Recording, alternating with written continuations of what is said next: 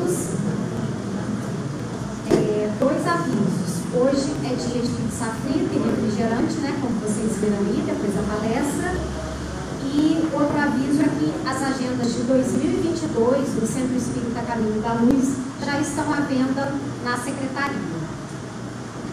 É, um último aviso é solicitar a colaboração dos passistas presentes para na hora da prece final, que é a hora que a gente faz também o passe coletivo, né, que se sintam é, convidados para colaborar com a gente aí no passe coletivo.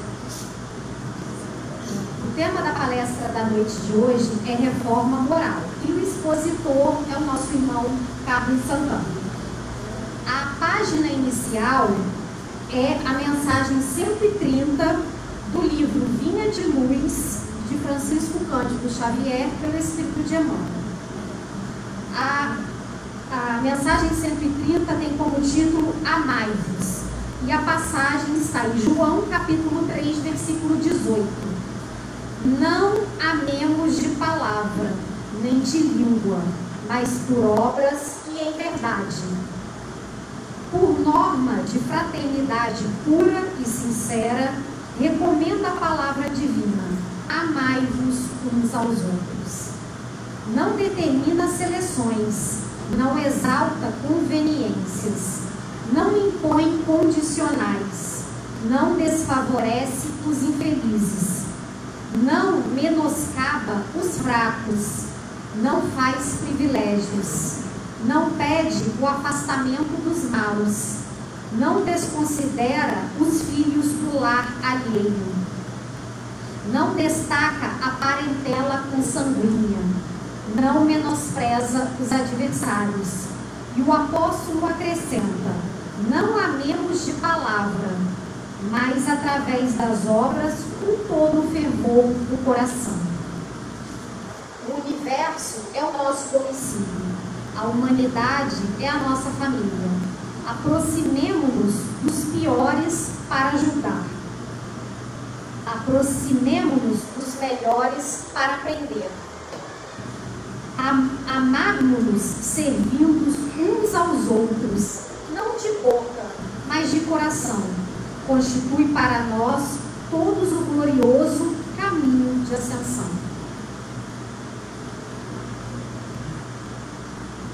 Então, depois dessa página, vamos aquietar nossa mente, nosso coração e pensar nessa passagem, nessa leitura, sobre o amor, principalmente o amor ao próximo. E possamos refletir nessa noite de hoje se estamos realmente amando a nós mesmos e o próximo todo o coração, e não só da boca para fora.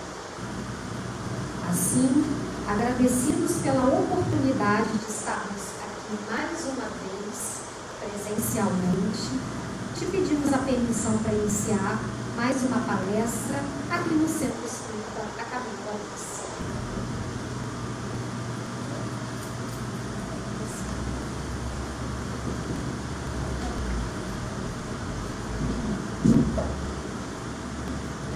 Boa noite a todos.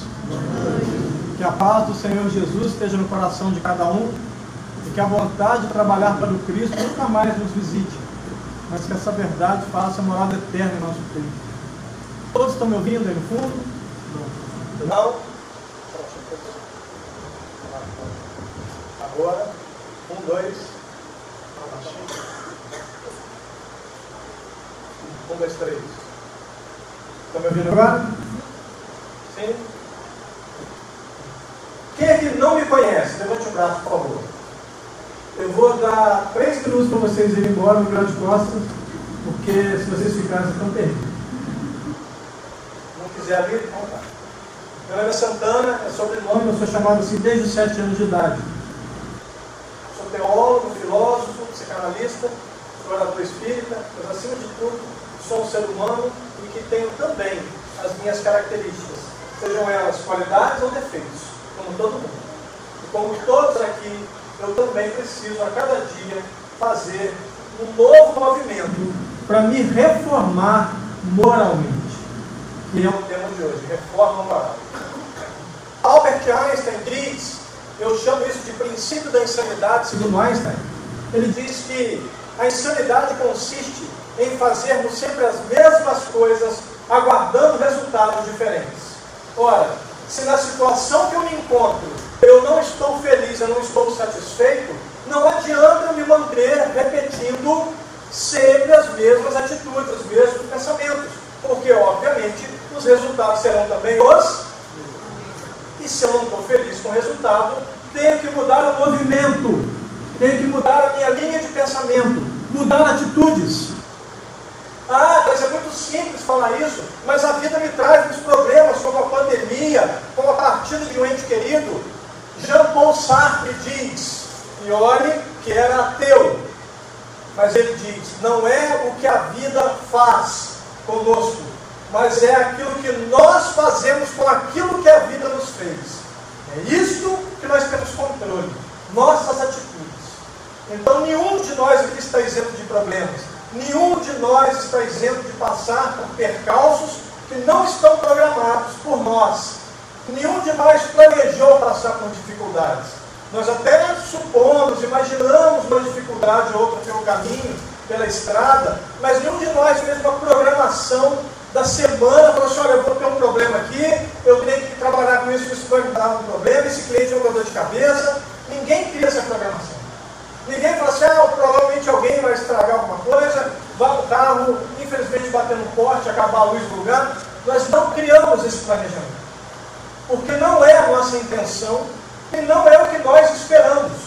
Mas a vida vai trazer isso, situações que vão nos colocar à prova de entender que nós não temos controle sobre coisa alguma nesta vida, a não ser sobre as nossas próprias atitudes. É a única coisa que eu posso controlar. Alguém aqui escolheu amar alguém? Ah, eu saí de casa e vou me apaixonar por fulano. Levanta o braço. Pois é, mas aconteceu. Não está no seu controle isso? Não? Ué, mas é amor. O amor é coisa boa. Não é? É, mas nem isso está sob controle. Quem aqui falou assim, hoje eu vou brigar com o meu melhor amigo, nós vamos virar inimigos? Quem fez isso? Planejou isso para o dia? Também não. Nós não controlamos coisa alguma mas a nós, nós controlamos. Podemos controlar. Eu também não consigo mudar o outro. Isso é uma impossibilidade. Isso não é uma grande dificuldade. É impossível mudar o outro. Mas é perfeitamente possível mudar a mim mesmo. Por isso a reforma não é do outro. A reforma é minha. Eu tenho que mudar. Eu tenho que corrigir as minhas remover as minhas arestas, corrigir os meus passos, para que eu consiga caminhar mais levemente. Dentro do budismo existe um argumento fantástico, a doutrina espírita abraça também, que chama impermanência. Tudo começa, tudo termina. Relacionamentos, a própria vida. A vida física se encerra em algum momento. O espírito não, o espírito é imortal, mas quando eu voltar à carne, quando eu vergar novamente o corpo, eu serei uma outra personalidade. Ainda que o mesmo espírito imortal, e mesmo que venha com o mesmo nome, não serei a mesma pessoa. Trarei o aprendizado de todas as vivências, como diz o meu amigo Falcone. Nós não temos vidas, nós temos uma única vida, nós temos vivências. As reencarnações são vivências. Eu não morro, só o corpo morre. Se eu não morro, eu só tenho uma vida. Mas eu tenho várias experiências, várias reencarnações, várias vivências. O mesmo espírito, aprendendo, evoluindo e crescendo, na medida que eu determinar. Porque sou eu que determino os meus passos, inclusive a velocidade do processo evolutivo. Não confundam maturidade com envelhecimento. É um ledo engano. é um erro muito crasso, muito grave. A velhice vem para todos e nós não temos controle sobre isto. A maturidade é uma opção. Eu posso escolher amadurecer ou não. Existem pessoas que acham que com 50, 60 anos de idade ainda é adolescente. Ok, é um direito dele, mas ele não se permite amadurecer, porque algumas pessoas acham que amadurecer é perder a alegria de viver. Isso nunca foi verdade, não é e nunca será. Porque amadurecer é buscar entendimento. Ah, mas se eu amadurecer, eu não vou mais curtir balada. Vou. Ah, mas eu não vou mais em balada sertaneja. Aí não é questão de amadurecimento, é questão de gosto. Você adquiriu o gosto. Se você vai agora sertaneja, você não tinha gosto. É, vocês podem discordar de mim, mas vocês estão errados. Entendeu? Gosto é quem vai assistir, ouvir show de rock and roll. De preferência heavy metal. Vocês podem discordar de mim, mas vocês estão errados. Então, quando a maturidade chega, você fala, rock and roll é melhor. Eu durmo ouvindo Iron Maiden. Alguém fala assim, que absurdo, absurdo não. A música não acalma? Que tipo de música que acalma? Qual é o tipo de música que acalma? Aquela que eu? Isso! Porque se eu ouvir uma que eu não gosto, eu vou agitado. Tem gente que se ouve música clássica, baba. Espírita não, porque espírita não baba. Espírita doa fluido pelo canto da boca. Quem não é espírita, baba. Os espíritas não babam. Nós doamos fluido pelo canto. Tudo na vida é uma questão de escolha. Eu escolho. Se uma criança joga uma pedra no meu telhado, eu não tenho controle sobre isso, tem? Mas como eu vou reagir, eu tenho. Se eu vou sair xingando, se eu vou atrás dele sabendo onde ele mora para falar com os pais, se eu vou só relevar assim, criança, já fiz pior. Aí é uma questão de escolha. Se alguém me dá um tapa no rosto, eu dou um outro, e eu vou usar um dos argumentos mais idiotas, mais bobos. Eu só fiz isso porque a pessoa fez primeiro. Não existe erro de consequência. Se eu posso controlar a única coisa, minha própria vontade, eu decido se vou retribuir o tapa ou não. Se eu retribuir, foram dois erros distintos. Se eu não retribuir, só aquela pessoa errou. Então eu escolho. Eu sou o dono da minha vontade. A minha vontade só perde para de Deus, para de mais ninguém. Então, reformar-se moralmente é avaliar os seus próprios passos, entender que no fundo, no fundo, tudo que eu passo é naturalmente uma consequência das minhas escolhas, das minhas atitudes diante da vida, diante do meu irmão e diante de mim mesmo. Eu faço escolhas, mas eu naturalmente terei que enfrentar as consequências dessas escolhas. E isso é natural, isso é maravilhoso, isso é fantástico, porque isso é igual para todos. Gálatas capítulo 6, verso 7, Paulo diz ao povo da Galácia: O Senhor não se permite escarnecer, pois tudo aquilo que plantardes, certamente ceifarás. Ou seja, Deus não se deixa fazer de bobo, de idiota, pois tudo aquilo que você plantar, você vai colher. Então, a doutrina vem nos dizer que o plantio é o plantio é opcional, mas a colheita é obrigatória. Vai colher o que plantou, o que quis plantar. Ninguém muda o seu plantio.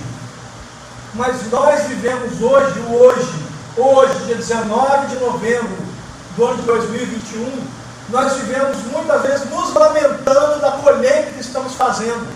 Nos esquecemos que enquanto eu colho o meu passado, eu estou plantando o meu futuro. E no meu lamento, no meu vitimismo, nas minhas fraquezas, nas minhas desistências, eu, eu não observo o plantio. E mais uma vez, faço um plantio relapso para ter na manhã novamente uma colheita ruim. Tá ah, Santana, mas é muito fácil, mas eu olho para trás e digo como eu errei. Bem-vindo ao clube! Que bom que você acordou e descobriu que você também erra. Que bom! Porque senão seria uma coisa horrível nós estarmos encarnados. Alguém perfeito? Você já se imaginou perfeito? Tenta imaginar você perfeito vivendo no meio de imperfeitos. Você imagina o que Jesus passou? Ele pelo menos se preparou para isso. Você está preparado para de repente Deus falar assim, olha, por um dia você vai ser perfeito. Com cinco minutos você vai falar com Deus assim, parei, desisto. Me volta ao que eu era. É insuportável. Mas não é conviver com o outro. Conviver com você mesmo. Quando vê que os outros estão felizes cometendo seus erros e você tão perfeito e infeliz, porque não consegue convencê-los, porque eles ainda não chegaram neste nível de entendimento. Jesus sabia o que fazia, tanto que ele dizia: Vou ao Pai, mas pedirei que lhes envie o Consolador. E ele repetirá coisas que eu disse, e trará as claras coisas que eu não disse. Ou seja, ele sabia da nossa incapacidade de compreendê-lo totalmente. E em sabendo disso, entendendo isso, ele não era infeliz, mas nós seríamos. Já imaginou você conviver com alguém perfeito dentro de casa? Tudo que a pessoa faz é certo. Você entrar num nível de vergonha absurdo, você se envergonhar de estar perto daquela pessoa. Você já parou de pensar se Jesus viesse em forma física? Você o convidaria para almoçar na sua casa? Sim ou não?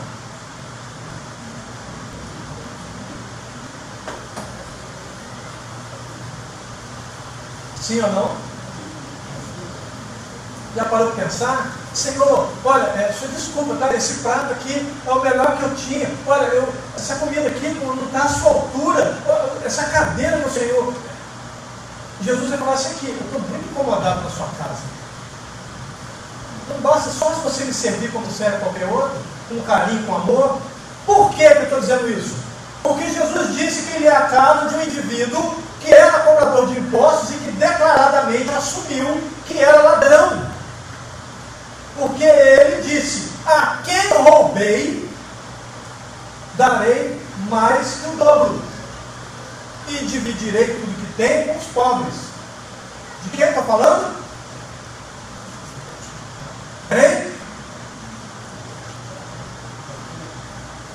Eu, eu tô, olha, entenda uma coisa, eu estudei continuo estudando e acredito que vou estudar pelas próximas encarnações. Grego, hebraico, aramaico, mas cochichês nunca.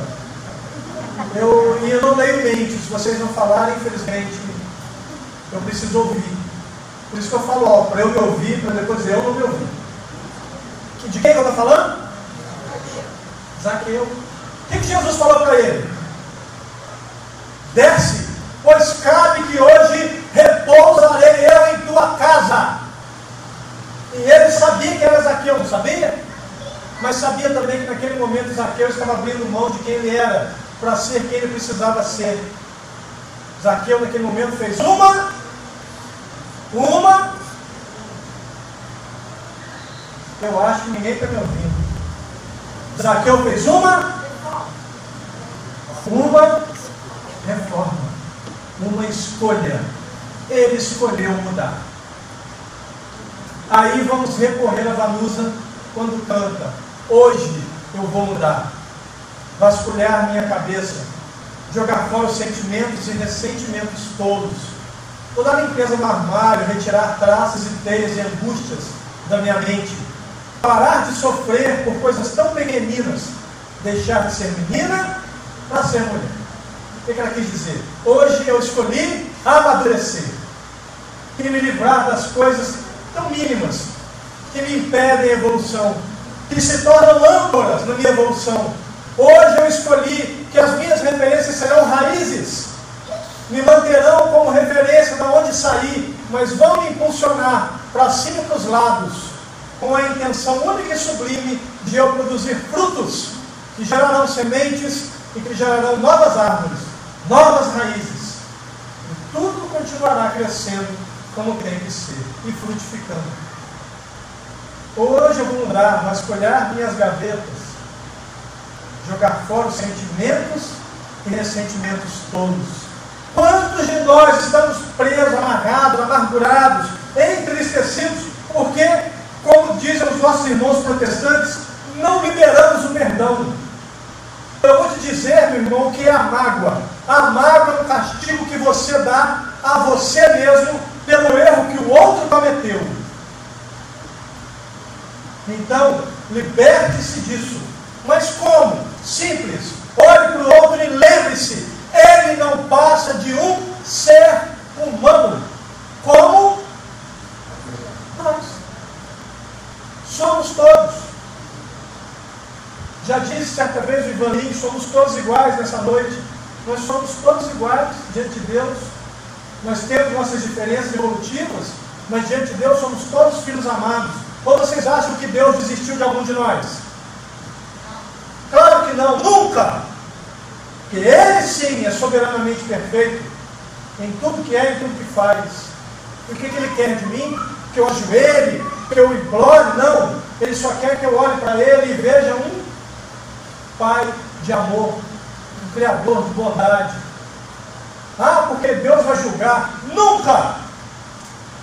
Meus irmãos, você, quem é que acredita sem medo, tá? E quando eu começo essas perguntas, eu ficar com medo. Infelizmente. Eu não sou mal, tá, gente? É só, é só tipo. Tá? Eu não sou mal. Deus perdoa? Sim ou não? Sim ou não? Sim. Pausa. Vamos abrir o hiato. O que é perdoar? O que, que é perdoar?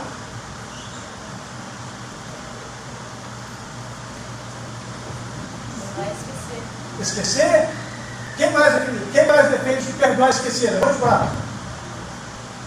Não, então vocês pensam diferente. Perdoar não é esquecer. O que, que é então? Esquecer é Alzheimer. Perdoar é se libertar da mágoa. Eu lembro o que aconteceu, mas não registro em meu coração e minha mente mais mágoa sobre isso. Passou, mas eu lembro do evento. E eu tenho que lembrar, porque senão eu jamais vou aprender. Se eu não lembrar do erro cometido, do problema ocorrido, eu não evoluo. Perdoar é libertar-se da mágoa. Então, para eu me libertar da mágoa, eu fiquei magoado. Então eu vou voltar, fechando o hiato, volto. Pergunto novamente: Deus perdoa? É claro que não. Deus não se magoa, não fica de mal comissão na panela de mingau. Isso é coisa nossa, de seres limitados ainda, inconscientes da nossa própria grandeza. Nós somos herdeiros das estrelas. Nós somos criados para sermos perfeitos. Estamos a caminho, mas fomos criados para isso. Nós ainda não entendemos a nossa grandeza. Por isso ficamos tão presos, tão apegados a coisas daqui, da terra, tão presos, tão viciados. Paulo de Tarso diz em 1 Coríntios, capítulo 15, verso 19: aquele que procura a igreja, Cristo, igreja, palavra grega eclesia, quer dizer assembleia, reunião, aqueles que procuram ao Cristo somente para resolver problemas desta vida estão entre os mais miseráveis de todos. Porque o problema maior nosso não é desta vida. O problema maior é da vida eterna. É mudar a causa para que os efeitos cessem. Quando o médico nos pede para fazer uma bateria de exames, a maioria fica irritado. Alguns mais antigos, então, ah, eu vou fazer esse exame, eu nem me pôs a mão, uma vez um médico do SUS, uma pessoa muito bondosa, carinhoso, muito carinhoso com seus pacientes, ele queria tirar férias não conseguia ninguém para substituí-lo. E ele, ele literalmente ajoelhou no consultório e falou: Meu Deus, misericórdia, envia alguém carinhoso para os meus pacientes para eu poder tirar férias em paz, que pelo menos eu vou curtir, senão eu não vou curtir, eu vou dar com a cabeça aqui. Aí Deus chegou para Jesus e Jesus, vem cá. E Jesus falou, pois não, senhor. Ele falou assim, desce para lá e substitui aquele médico. Você vai, vai cumprir os, os horários dele um mês. E Jesus falou assim, sim senhor, para já. Jesus chegou, Jesus apareceu no consultório, meu senhor, o que você está fazendo aqui? Eu vim substituir para você tirar férias. Falei, meu senhor, não precisava ser o senhor. Qualquer um que o senhor mandasse. Ele, não, não, estou de boa, pode ficar tranquilo, vai tirar suas férias. Não, sendo o senhor, tira até um ano. Ele falou, abusa não. É um mês, irmão. Depois você está fora. Aí ele soltou feliz, Jesus chegou na porta do consultório e disse: Próximo! Veio um indivíduo na cadeira de rodas, empurrando a própria cadeira, empurrando a rodinha. E de repente Jesus olhou para ele e falou assim: Levanta-te da tua cadeira, põe-te de pé e retira-te daqui. Esse homem instantaneamente ficou de pé, completamente saudável, só empurrando a cadeira dele pelo corredor. Aí as pessoas que estavam ao redor falaram assim: E esse médico substituto é bom? Ah, mesma porcaria, nem depois a mão. Eu tenho amigos médicos que eles dizem que eles auscultam o pulmão do indivíduo, ou coloca aquela, não sei, uma espátulazinha, não sei o nome na língua, só para a pessoa saber que ele chegou perto. Porque não precisa, ele tem experiência, ele sabe o que está acontecendo. Mas ele passa uma bateria de exames para eliminar as possibilidades. Porque ele quer achar o quê? Ele quer achar o efeito? Sim ou não? O que ele quer achar? A causa para cessar os efeitos. Para cessar os efeitos. Ah, estou com dor, estou com isso. Vamos descobrir o que está causando isto. Porque não adianta só medicar. Vai, claro, o médico vai chegar, vai te tirar da crise. Você está morrendo de dor, vai te tirar da crise. Vai medicar, mas vai passar uma bateria de exames. Porque ele quer saber qual é a causa para tratar a causa e as pessoas ficam reclamando. Passou um monte de exames. É porque ele não é adivinho, ele é médico. Experimente chegar para o médico e falar assim: Eu vim aqui, doutor, estou precisando do senhor. o que, é que você está precisando? Adivinha. Ele vai falar assim: Eu vou te encaminhar para um psiquiatra. Você não deixa errado, irmão. Você tem que medicar, é medicamento pesado. Ele não é adivinho, ele é médico, ele estudou para isso seis anos de medicina, mas no mínimo dois de especialização, em alguns casos, seis anos de especialização. Para ele saber o que está falando. Cada um na tua. Imagina o seguinte, vamos construir uma ponte em volta redonda, nova. Aí vão ligar para mim, você, é teólogo, né? Eu sou. Não, nós vamos construir uma ponte, queria que você desse aqui. Só para rezar para não cair. Ou se cair, não tem ninguém em cima nem embaixo. O que eu vou fazer? Eu não manjo nada de cálculo estrutural não sei nada de ponte, não sei, não manjo nada de física. O que eu vou fazer lá? Vou rezar para não cair. Cada um na sua. Mas em cada um na sua eu tenho que aprender a fazer escolhas. Ao indivíduo, ao invés de ir ao médico, vai no vizinho, que nunca pisou na faculdade de medicina na vida. E o vizinho vem com a seguinte expressão: Toma isso aqui, bobo. Bobo se você tomar. Você não sabe se aquele princípio ativo vai reagir da mesma maneira no seu organismo. Você não sabe se aquilo vai dar um famoso efeito rebote. Você não sabe se vai dar um efeito invertido. Porque existem pessoas que tomam calmante ficam extremamente aceleradas. Porque há um fenômeno de inversão do sintoma, do que a medicação causa. Você não sabe. Alguns não buscam um psiquiatra quando precisa. Ah, porque eu tenho medo de ficar topado. Às vezes vai ficar no início, porque o médico precisa achar a dosagem e o princípio ativo ideal para a sua situação. Não há um padrão para todo mundo. Ah, para todo mundo o mesmo remédio, a mesma dose. Isso não existe. Então, sim, talvez no início ele fique dopado. Mas vai dizer, doutor, estou ficando muito dopado, então vamos diminuir. Ah, doutor, então, ó, estou tomando, ainda estou sentindo. Então vamos aumentar, achar a dose ideal. Aí o indivíduo fala que não vai ao psiquiatra porque é médico de doido é quem precisa não procura. Esse é doido. Quem sou eu? Você já parou para pensar quem é você? Você já parou para pensar filosoficamente? Doutrina espírita é religião, ciência e filosofia. Filosoficamente, você parou para pensar quem é você? Você, desde o ato criador, é a soma de tudo que você já fez. Todas as suas escolhas, certas e erradas. Todas as suas vitórias e derrotas. Todas as suas dificuldades e facilidades. Somando tudo isso, isso é você. Você hoje está passando por algum problema, com certeza, e veio a essa casa buscar ajuda. Sim, está tudo bem. Mas você não pode esquecer jamais que você já venceu tantas outras coisas, tantos outros problemas se você chegar aqui, chegue com esperança, entendendo que você vai ser inspirado, mas você vai aceitar a inspiração e se corrigir e vai se melhorar e vai ficar bem. Mas se você chegar aqui acreditando que isso não dá em nada, não vai adiantar de nada, lembre-se daquilo que Jesus dizia quando alguém passava por ele e era curado. O que, que ele dizia para esse indivíduo? Hã? A tua fé te curou. A tua, não dele, Jesus. A tua fé te curou, ou seja, você permitiu que a energia que vem do alto fluísse e invadisse o seu ser. E então você conseguiu entender que no fundo nós somos apenas a consequência de nossas próprias escolhas. Nós somos a causa dos nossos problemas. Mas isso não é motivo para você perder esperança, pelo contrário, é motivo para você ter mais esperança, porque não é o que a vida faz conosco, é o que nós fazemos com aquilo que a vida fez. Então, Jean Paul Sartre estava coberto de razão. Sou eu que decido.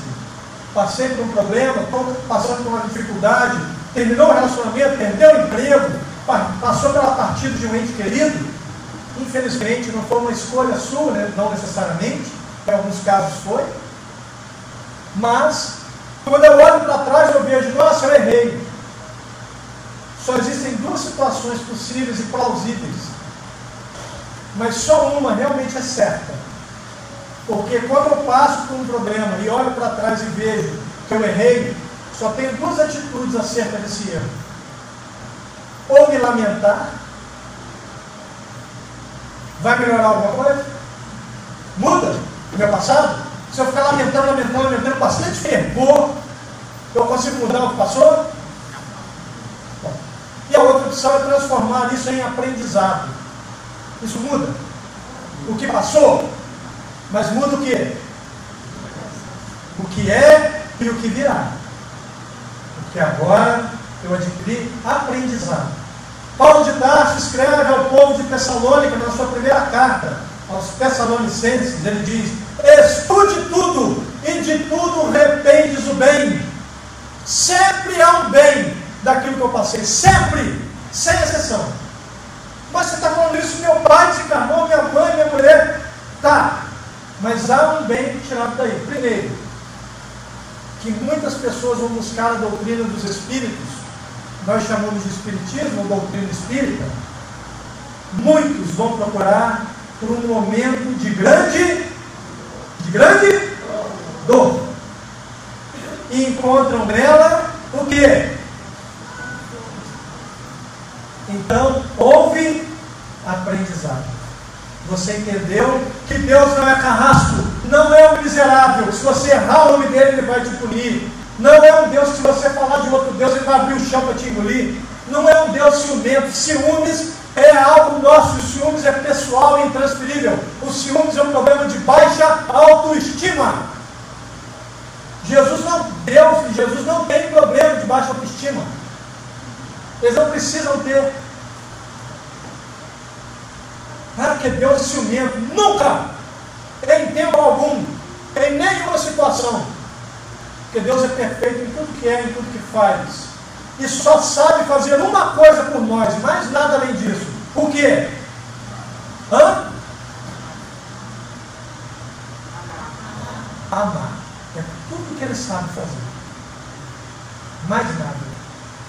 E esse amor faz com que ele olhe para nós e entenda em algum momento você vai entender.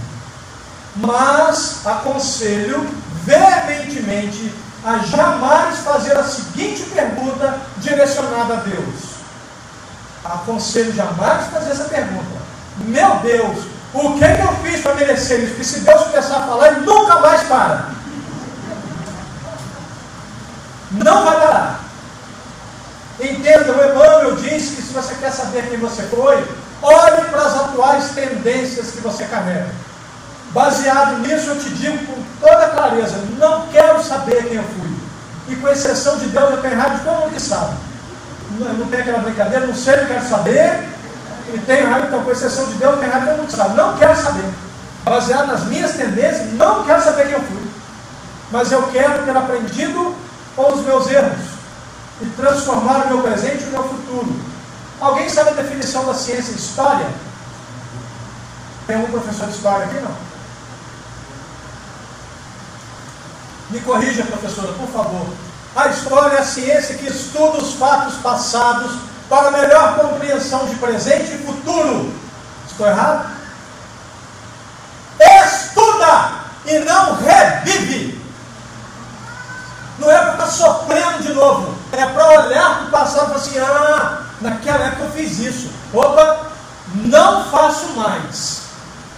Essa é a diferença. Reviver é hora que você vai viver em lamento. Eu não podia ter feito isso. Ah, puxa vida, olha só para mim. Olha que vergonha que eu carrego ter feito isso. Fez, pronto, acabou. Deus está te julgando. Você viu um tribunal na sua frente, Deus falou assim, vai para o inferno. Não tem nem comparação. Quem vai para o inferno é quem passe mal. E vocês sabem de quem eu estou falando? Vocês sabem de que time eu estou falando? Mentira, tá? Só vai sofrer mais, porque o inferno existe. Já sofre muito, né? Não vai nem subir de novo.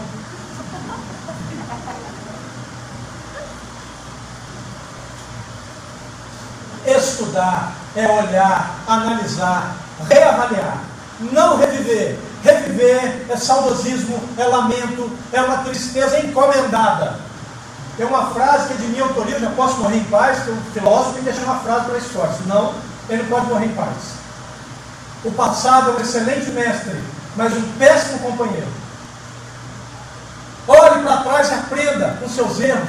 Que coisa maravilhosa eu ter errado. Por quê? Porque foi lá que eu adquiri o conhecimento que eu tenho hoje para olhar para trás e entender que se fosse hoje, aquela atitude seria errada.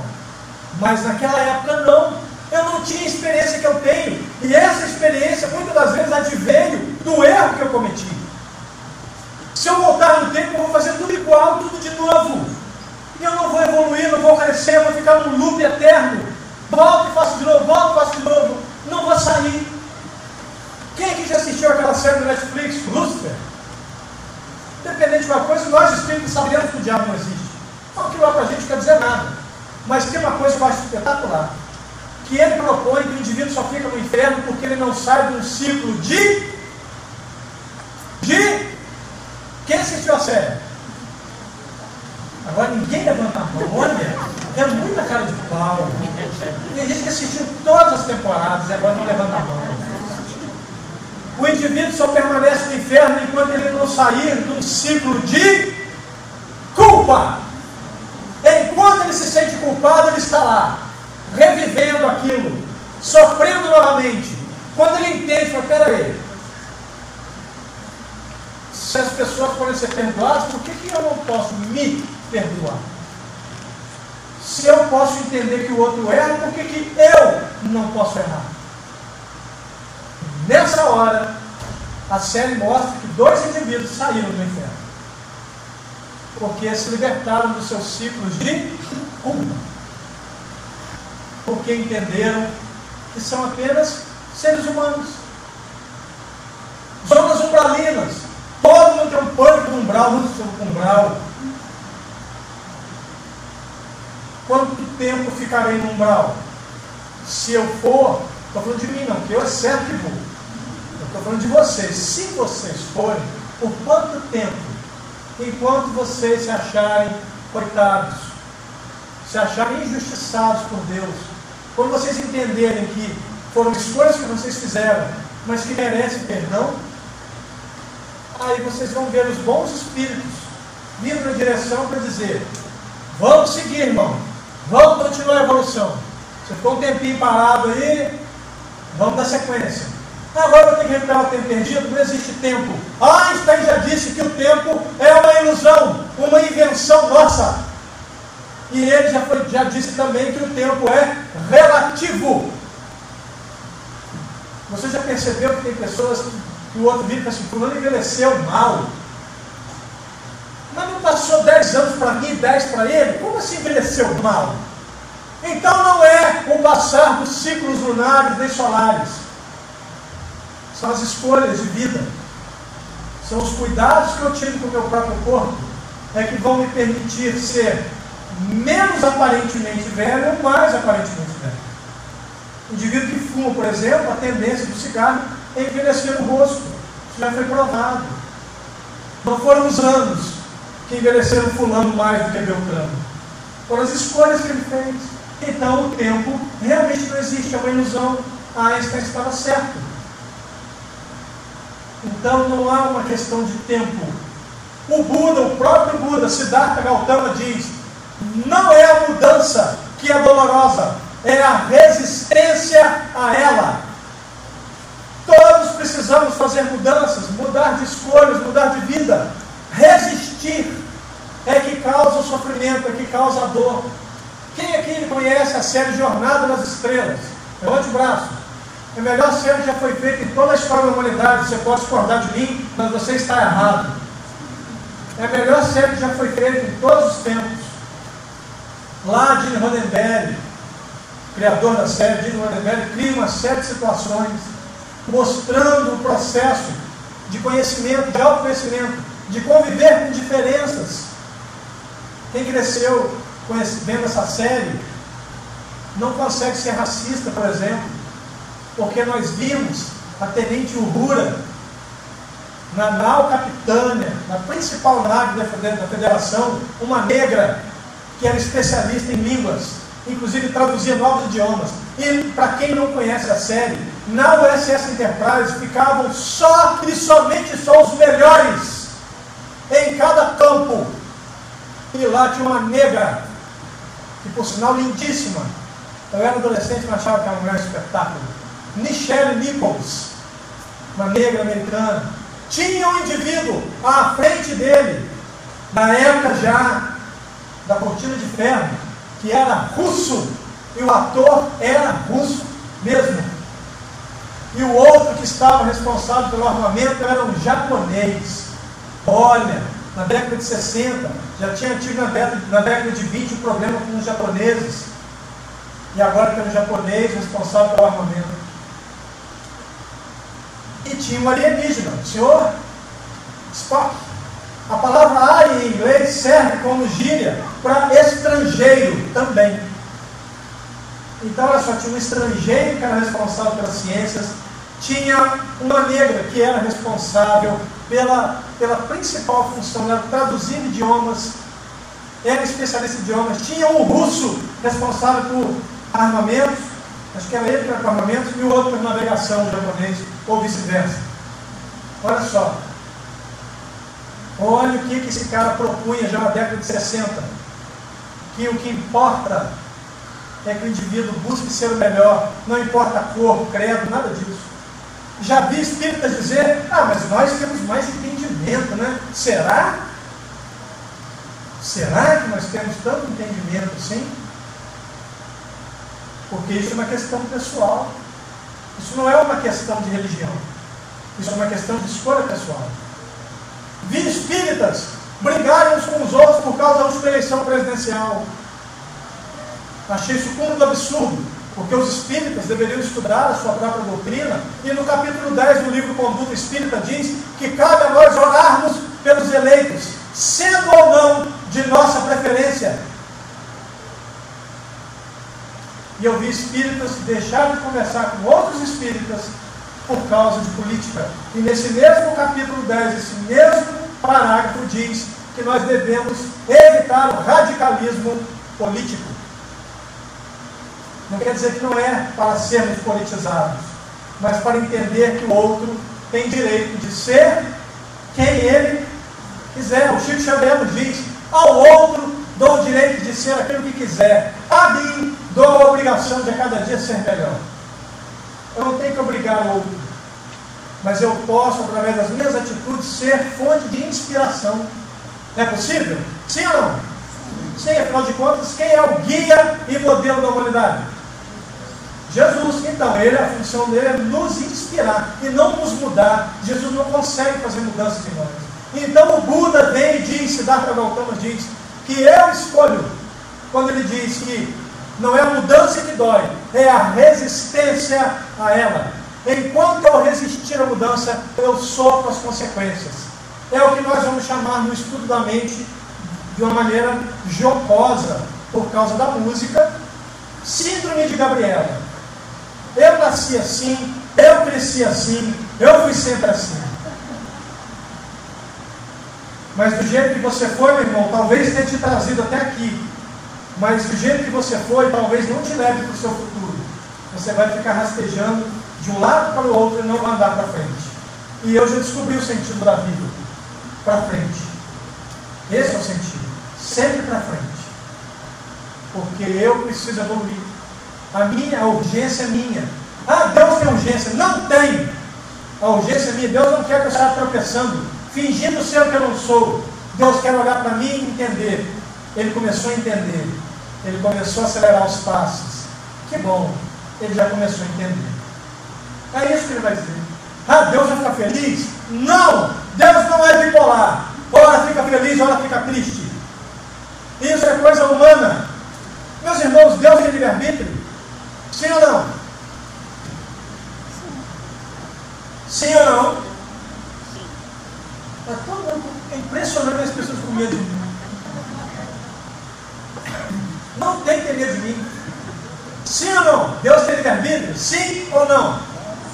Sim ou não? Não, não tem. Por quê? O que é livre-arbítrio? Liberdade de escolha. Se eu vou escolher é porque eu estou em Dúvida. Em? Dúvida. Deus tem dúvida? Não. Então não tem livre-arbítrio. Deus sempre age e sempre corretamente. Deus não fala assim, hum, não sei, não sei se eu faço chover hoje. Hoje eu acho que eu vou bacalhar para Maju. Na época que ela ainda falava do tempo. Ela vai falar que vai dar sol, vou cair uma tempestade só para bacalhar com ela. Vocês acham que Deus é assim? Deus não tem dúvidas. Deus sempre age e sempre faz a coisa certa. Todas as vezes, o tempo todo. Arbítrio é para nós. Quando formos evoluídos, não teremos mais livre-arbítrio. Porque não ocorrerá uma outra opção a não ser o certo. Mas hoje eu ainda posso escolher. Posso porque eu ainda estou num nível involuído o suficiente para precisar fazer escolhas. Mas se eu quero evoluir, se eu quero me libertar da tristeza e da própria alegria, porque estarei no estado pleno, não, serei feliz, um estado de plenitude, onde há compreensão. Em termos leigos, seremos felizes para sempre. Mas não é assim, nós apenas teremos compreensão de tudo e estaremos em perfeita paz, em perfeita harmonia. Quando chegarmos nesse nível de Jesus, nós vamos dizer assim: beleza, agora estou de boa. Aí Deus fala assim: então, agora é a hora de você governar um planeta desde a sua formação. Em algum momento você terá mais de 7 bilhões de encarnados que serão um bando de reclamões, de insatisfeitos, que vão culpar você pelos erros deles. Em algum momento você terá que baixar o seu padrão vibratório, ir até eles fisicamente, só para mostrar a eles que há esperança, que é possível, para que eles possam acordar e entender que eles são sempre serão donos do seu próprio destino. Carl Gustav Jung diz: as pessoas vão lidar ainda com o acaso, porque não conseguem entender as suas próprias decisões e vão chamar isso de destino. O meu destino sou eu quem escrevo. Ah, mas eu vou passar, vou, vou passar por isso. Sair agora, vou ser atropelado, ok. O que, que eu vou escolher? Ficar prostrado, desistir? Ainda estarei fazendo escolhas. Desencarno. E agora? Continuarei vivo, fora da carne, e fazendo ainda as minhas escolhas. Escolhendo evoluir ou me lamentar. Puxa vida, tanta coisa deixei para trás para se resolver. E lá eu vou descobrir que eu não sou insubstituível, mas que eu sou muito importante onde quer que Deus me coloque. Muito, mas insubstituível jamais. Porque se eu não viesse nessa palestra de hoje, alguém assumiria e sem sombra de dúvidas faria uma muito melhor que a minha. Mas, para a tristeza de vocês, eu assumi que eu não quero abrir mão da oportunidade. Vamos deixar para que a próxima venha alguém melhor que eu fazer. Dessas vocês vão ter que lidar com isso. Façam suas escolhas. Acordem ou durmam. Mas lembre-se, Paulo de Tarso diz: Acorda, ó tu que dormes, Levanta-te, pois, entre os mortos e põe-te a caminhar, pois o Senhor é contigo. Ele é. Aceite, melhore-se, mude. As escolhas estão aí. Faça escolhas melhores. Vai continuar errando. Não desista. Mude, aprenda, evolua. Faça escolhas melhores. Erre, aprenda mais, evolua mais. Faça escolhas ainda melhores. E vai errar cada vez menos. Até que em algum momento o erro só fará parte do nosso passado. Mas por enquanto ele ainda é parte da nossa realidade. É assim e será assim por muito tempo ainda. Vamos aprender a conviver com isso, mas evoluir com ele. Não se lamentar. Cresça diante das dificuldades. É assim que funciona, porque isso vai nos tornar cada vez mais fortes, mais líderes de nossas próprias vidas, entendendo que tudo isso sob a égide de um indivíduo que só sabe nos amar, só e somente só, que nós chamamos de Deus, que o muçulmano chama de Allah, que o americano chama de God, e alguns vão chamar de uma energia, não importa, mas estaremos sempre, sempre sob a égide bendita e soberana dele, que só sabe nos amar. Mude-se, e as coisas ao seu redor certamente mudarão também. Repito, para encerrar, logo após, eu repito o texto de Einstein quando ele diz: a insanidade consiste em fazermos sempre as mesmas coisas, aguardando resultados diferentes. Encerro definitivo nas palavras de Aurélio Agostinho, o bispo de Hipona, a quem carinhosamente chamamos de Santo Agostinho. Ele diz assim: apaixonar-se por Deus é o maior dos romances, procurá-lo, a maior das aventuras, encontrá-lo, a maior de todas as realizações. Agradeço a todos pelos ouvidos caridosos. Para casa, através dos que me convidam, desejo a vocês a bênção do profeta Isaías. Que vocês dobrem as bênçãos. Que Deus Jesus dobre as bênçãos de vocês. E acima de tudo, glorifico a Deus, porque me deu como guia modelo Jesus, a quem eu sou grato. Porque Jesus me salvou das trevas da ignorância, das amarras da preguiça. Ordenou que eu estudasse e falasse sobre ele. Eu afirmo sem nenhum receio, por enquanto, essa é a única coisa que eu já sei fazer por amor na minha vida. Falar do meu Senhor e Salvador. Mas ele me disse certa vez ao pé do ouvido: Não vou limpar nenhum dos teus crimes, mas eu estarei com você até o fim, até que você pague pelo último deles. É por isso que eu glorifico a Deus. Porque na plenitude da vitória onde Jesus se encontra, ele não se esquece de alguém como eu, que por enquanto não passo de um trapo de imundícia. Chamo agora minha querida amiga fazer a prece de encerramento. Venha, por favor.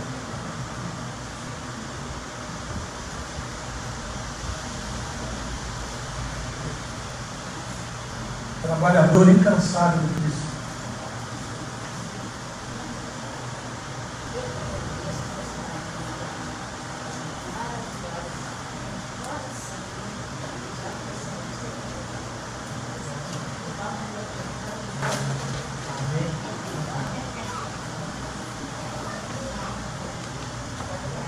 Pode, comer.